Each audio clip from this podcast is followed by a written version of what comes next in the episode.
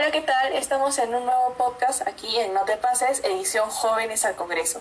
Para ello hemos invitado al candidato Rogelio Ramos, quien está ahorita en estos instantes con nosotros. ¿Qué tal, Rogelio?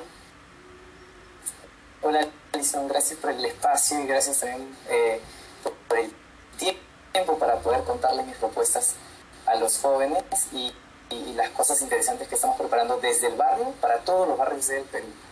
Perfecto, Rogelio. Eh, para ir empezando la entrevista, coméntanos un poco de ti.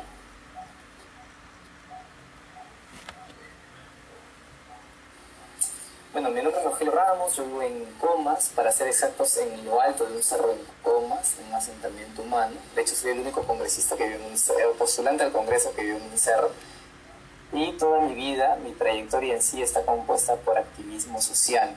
Trabajo en comunidades, barrios, eh, y son más o menos 10 años, desde el año 2011. Estoy trabajando en, en diferentes comunidades de Lima y Callao. Perfecto, Rogelio. Háblame acerca de tus propuestas, cómo es que ellas se dividen, en qué sectores, ¿no? Para que, bueno, los que nos están oyendo puedan saberlas. Sí, mis principales propuestas son bastante ecologistas. Yo soy ecologista, de hecho, practico el ecologismo popular, sobre todo hace ya 10 años atrás. Y tenemos ahí, la primera es la, la, recuperación, o sea, la gestión, ley para la gestión y la protección de espacios públicos. ¿no? Queremos implementar de pronto espacios como los que nosotros con los vecinos hemos implementado en mi barrio. No existen mecanismos legales que nos permitan hacer eso, o sea, para proteger esos espacios. Entonces, ya hay una ley que ha sido de manera preaprobada por el Congreso, por la Comisión de Descentralización, es la ley de, gestión y protección del espacio público. Nosotros queremos llevarla a pleno, a pleno Congreso para su debate y su aprobación. Otra de nuestras propuestas es la ley marco de ciudades sostenibles, también la ley para la creación de un parque botánico nacional. Es imposible que en un país tan diverso no tengamos un parque nacional, eso es triste. Hay muchos jóvenes, no solo en Lima, en todo el Perú, que queremos nuestro parque eh, botánico nacional. Y además de eso, de hecho, también eh, queremos, nosotros estamos, eh, del lado de los que queremos una nueva constitución, una nueva constitución que incluya derechos para la naturaleza, para defender el agua, la tierra. Nosotros, muchos, muchos de los jóvenes, que en algún momento han conocido el Frente Amplio, escuchan el Frente Amplio, nos dicen rojos, terrocos, antimineros, y no es así. Nosotros le decimos sí a la minería, porque entendemos y sabemos que nos trae mucho desarrollo al país pero lo que criticamos es la manera en la que se hace minería en el Perú, que contamina ríos, contamina tierras, no, no respeta los derechos de las personas que viven en los alrededores donde se ejecuta la minería.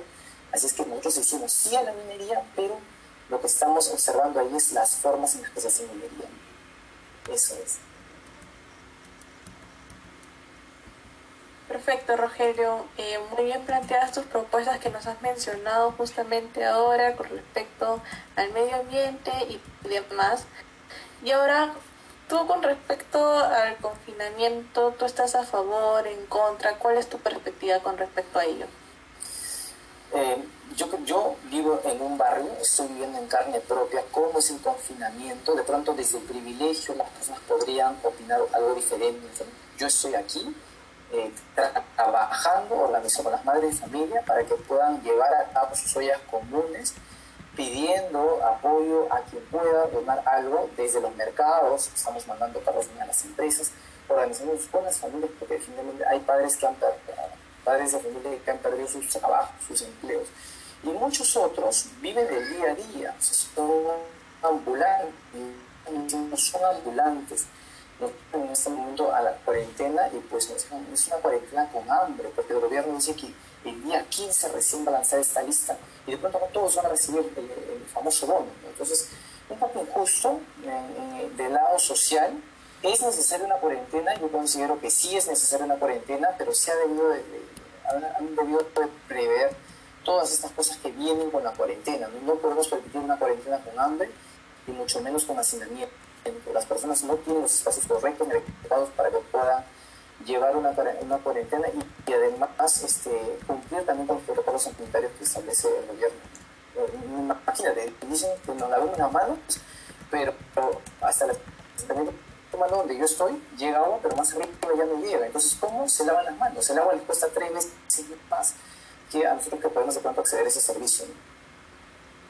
Claro, totalmente de acuerdo, ¿no? Justamente eh, se critica mucho a este gobierno con respecto a las medidas que han tocado, con respecto al gabinete ministerial, pues que no está tomando las medidas suficientes. Tenemos a una, ministra, a una ministra de salud que, bueno, en pocas palabras es deficiente ahorita en estos momentos. Los bonos se prometen, nunca llegan y si llegan, llegan siempre a las mismas personas, no llegan justamente a las personas que necesitan, ¿no? Así como tú eres de coma, yo también vivo en comas, vivo también esta problemática, ¿no? Con mis vecinos, con respecto a que hay muchos que día a día tienen que hacer una apoyada, quizás tienen que ir incluso al mercado a vender medias, a vender pues en sus pequeños puestos, ¿no? Y esta cuarentena pues les ha afectado totalmente. Pero bien, Rogelio, eh, siguiendo con la entrevista, coméntanos... Eh, que te interrumpa. Dime, claro. Sí, eh, ahí, quería yo mencionar algo importante. Desde el Frente Amplio nosotros tenemos propuestas muy, muy, importantes que eh, nosotros sugerimos en este tipo de, de, condiciones, en este, de, pronto, o son las acciones que nosotros creemos que el gobierno debería tomar en cuenta. Número uno, préstamos sin intereses para las MIPES. Sabemos que muchos, muchos emprendedores se prestaron dinero para salir nuevamente de la, de la primera ola. O sea, luego de la primera ola, con los estragos que dejó, se hicieron préstamos. Ahora no tienen que pagarlos porque nuevamente nos mandan al confinamiento. Como segundo punto, pedimos un registro nacional de ollas comunes. Existen actualmente más de 1.130 ollas comunes que se han sido eh, eh, de pronto eh, identificadas por, el, por la Municipalidad Metropolitana de Lima, pero pedimos un registro nacional para que el gobierno nos otorgue presupuesto a través de los programas del MIDIS y del MIPI. Otra de las cosas que estamos pidiendo es que Sedapal, a través de el sistema, pueda hacer llegar, llegar agua gratis, agua potable, a los asentamientos humanos, a los lugares donde no cuentan con este servicio Además de eso, estamos pidiendo, estamos pidiendo un fortalecimiento de la primera línea de atención, que son las postas, las postas están abandonadas. Ahí es donde la gente debería pues, poder llegar y poder recibir el soporte médico necesario. Recordemos que no solamente estamos, eh, somos, somos, una población que sufre de, pandemia, existe una, una gran población también que, que tiene que Gracias, por ejemplo, en salud mental. ¿Qué hay de quienes han perdido a sus familiares? ¿Dónde se atienden? Yo llevo tratamiento psicológico y no he podido, por ejemplo, no puedo atender en los hospitales ni nada de eso. Y finalmente sugerimos de que los bonos siempre deben ser por DNI. El sistema deficiente a la hora de identificar a algunas familias, a otras no, y el bono finalmente no llega a los que debería de llegar. Por eso es que sugerimos que el bono debe ser por DNI obviamente para las poblaciones más vulnerables, para las poblaciones que más lo necesitan. Eso es. Totalmente de acuerdo, que bueno, que lleguen a esas personas que en verdad lo necesitan. Y justamente como tú mencionas, ¿no? Este empadronamiento con respecto a los DNI porque se realicen. Hemos visto que el gobierno anterior a este, pues lamentablemente hizo un desastre con esos bonos, no se organizó de tal manera, se entregó el dinero a quien pues Dios le dé y no se ha dado una correcta organización y hemos visto pues toda esta catástrofe del año pasado. Pero bueno, justamente continuando con la entrevista, Rogelio, eh, tú comprenderás, también eres joven y seguramente eh, a tu alrededor hay un montón de jóvenes que ahorita lamentablemente andan perdiendo el trabajo, están pues eh, sin estudios incluso, no pueden pagarse un estudio superior. Hay incluso estudiantes de colegios eh, estatales como tanto de privados que lamentablemente este sistema se ha aprovechado por completo con respecto a ello. Los mismos padres de familia no tienen para pagar, no han tenido para pagar una pensión a sus hijos el año pasado y mucho menos los estudiantes han tenido pues un empleo porque el desempleo ha sido por completo para la, la mayoría de peruanos. ¿Tú a ellos qué les podrías decir?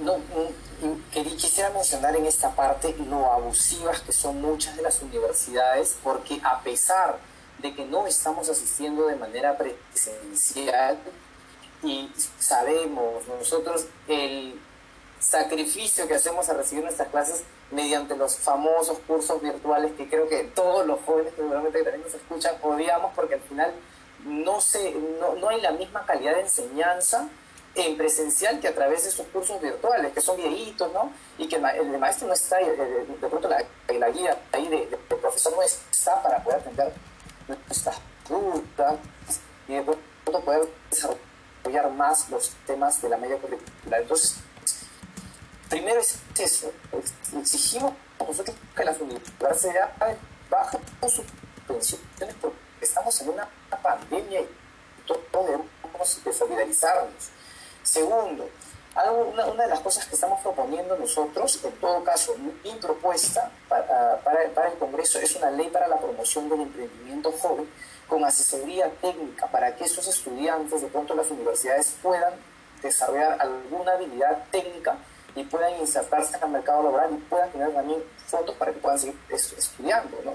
Además de esto, bonos concursables, no solo para las micro y pequeñas empresas, sino que también para los jóvenes emprendedores. ¿Quién nos, nosotros no hemos eh, intentado salir de, esta, de la primera hora, por ejemplo, vendiendo mascarillas, vendiendo prendas de vestir? Yo he visto a muchos de mis amigos ofreciendo prendas de vestir a través de plataformas digitales. Entonces, eh, hay mucho interés de parte de los jóvenes por emprender, pero no hay el apoyo necesario. Necesitan préstamos sin intereses, hechos por las cajas municipales. El gobierno debe fortalecer las cajas municipales que tienen préstamos, muy buenos préstamos, con bajos intereses, pero aún deberíamos bajarlos más todavía. Fortalecer entonces también las cajas municipales para que puedan competir con las grandes bancas y el mercado pueda equilibrarse. Actualmente vivimos literalmente en un monopolio Mira, ¿quiénes tienen los grupos, quiénes son los grupos de poder? ¿Quiénes tienen controladas las farmacias? Nos, nos ponen precios ahí de verdad bastante excesivos. Conocemos clínicas que se han aprovechado de la pandemia. Hasta el día de hoy familias endeudadas por haber llevado a sus familiares en la desesperación a clínicas. Sus familiares han fallecido y sin embargo ellos siguen endeudados. He conocido casos de clínicas que ni siquiera han dejado sacar al, el cuerpo del fallecido sin antes no pagar la deuda. Entonces, realmente, ¿de qué cosas estamos hablando? Y todo esto se debe a la actual manera en la que de pronto el, Estado no está supervisando estas, estas cosas de parte de la empresa privada. La empresa privada, nosotros eh, desde un, partido de izquierda como el Frente Amplio no estamos en contra de lo privado, eso también quiero dejar bien en claro. Nosotros no decimos que vamos a estatizar todo, no, eso jamás. Se tiene que mantener el equilibrio del mercado, sí, y, de hecho muchos de los empleos que se generan vienen del, sector privado, pero es importante que se supervise y se cumplan con, que, se, cumplan desde, desde, el sector privado los derechos para los trabajadores, sobre todo para los trabajadores jóvenes en este caso, que los regímenes laborales no sean abusivos, sino que les otorguen los beneficios que realmente les deben de otorgar. Y para finalizar, y volviendo al tema, entonces lo que sugerimos es eso, una ley para la promoción del emprendimiento joven con asesoría técnica o, con capacitación técnica, con buenos concursables y con financiamiento también, no solo para algunos sectores, sino para todos los sectores emprendedores, de, los grupos de jóvenes emprendedores. En el rubro textil hemos visto que algunos jóvenes han, emprendido en, en, panadería, pastelería, etcétera, y todos deberían de tener acceso a préstamos sin intereses, porque es la primera vez que están emprendiendo y es la primera vez que buscan salir adelante con sus propios medios. Algunos han podido invertir 100, 200 soles, pero quisieran invertir un poquito más. Entonces ahí es donde el Estado tiene que también asumir eh, el rol de poder llevarlos ¿no? en ese, nuevo, en ese nuevo, camino que ellos, de hecho, la, la, innovación, el emprendimiento puede desarrollar grandes mercados también, pero el, el gobierno no los está promoviendo. Exacto, Rogelio.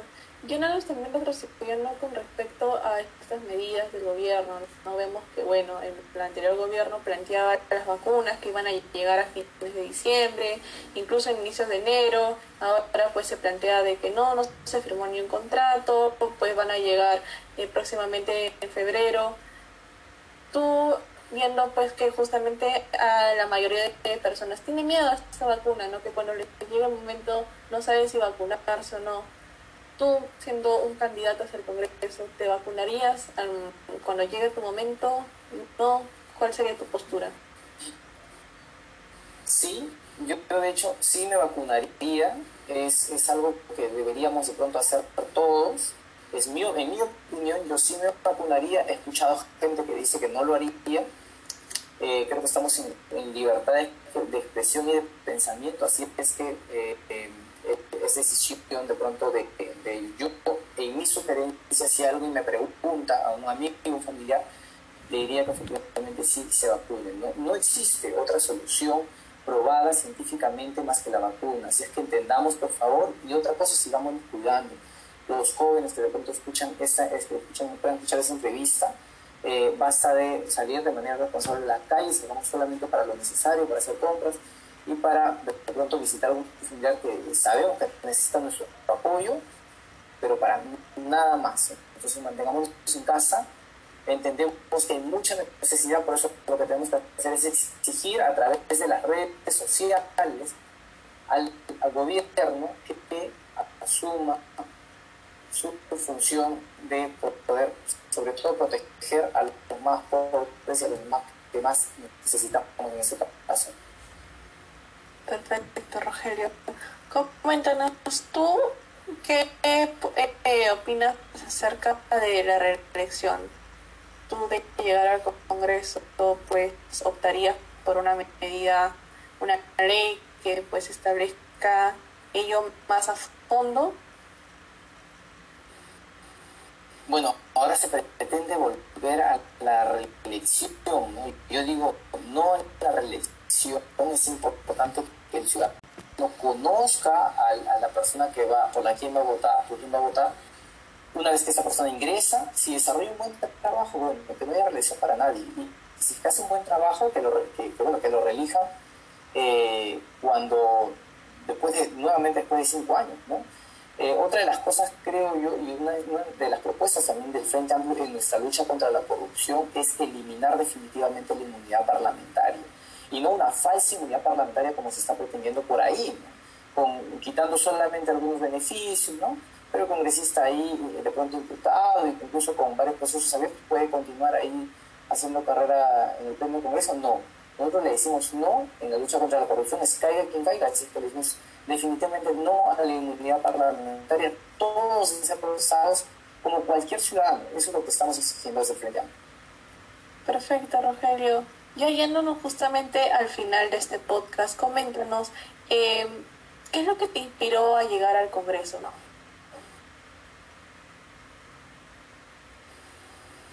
Bueno, yo aquí yo llevo, yo represento la voz de muchos de mis amigos, mis amigas, familiares, vecinos del barrio, sobre todo de las comunidades en la metropolitana que, que he podido trabajar, y los colegios, con las profesoras y profesores también.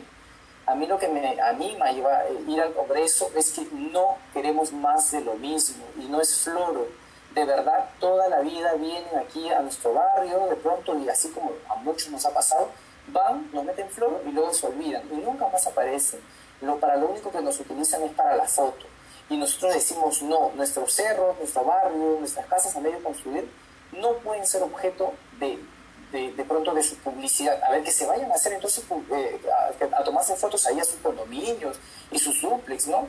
Y es que efectivamente nosotros no solamente debemos de creer en propuestas, señores. Yo no les estoy diciendo que voten por mí porque de pronto vivo en un barrio, vivo en un cerro o les estoy contando algunas propuestas tenemos que conocer la trayectoria de nuestros candidatos. Yo los invito a que me sigan en redes sociales, en todas estoy como Rogelio del Congreso, en TikTok, en Instagram, en Facebook, y conozcan el trabajo que he estado realizando. Eh, hace un ratito eh, hacer una nota también, ahora me han puesto como el, candidato de Netflix porque eh, me grabaron y mi historia salió en Netflix. Yo nunca pensé tampoco llegar a esa plataforma, ahora estamos inspirando, la historia acá del barrio está inspirando la vida de miles y millones de jóvenes en más de 100 países en el mundo a través de Netflix. La BBC eh, también nos ha reconocido igual, Televisa, Televisa Noticias también. Así es que eh, les pido por favor que creamos en evidencia, en trayectoria, en evidencia demostrada, no en asistencialismo. No votemos por, por, por votar, informémonos bien, por favor. Y bueno, espero poder eh, ganarme su confianza, su voto y que conozca más de, de la historia también para que ese voto sea real y sea genuino, sobre todo desde el apoyo de todos ustedes. Perfecto, Rogelio. Muchas gracias por haber estado el día de hoy con nosotros, por habernos comentado tus propuestas, cómo es que se rigen ellas, quién eres tú más que nada Y en verdad muchas gracias te reitero por haber estado el día de hoy, pues no y que la juventud haya podido escucharte y muchas gracias también a todos los tele, a todas las personas que se han quedado hasta este momento de la entrevista y muy buenas noches. El día de hoy hemos estado con una entrevista con Rogelio Ramos.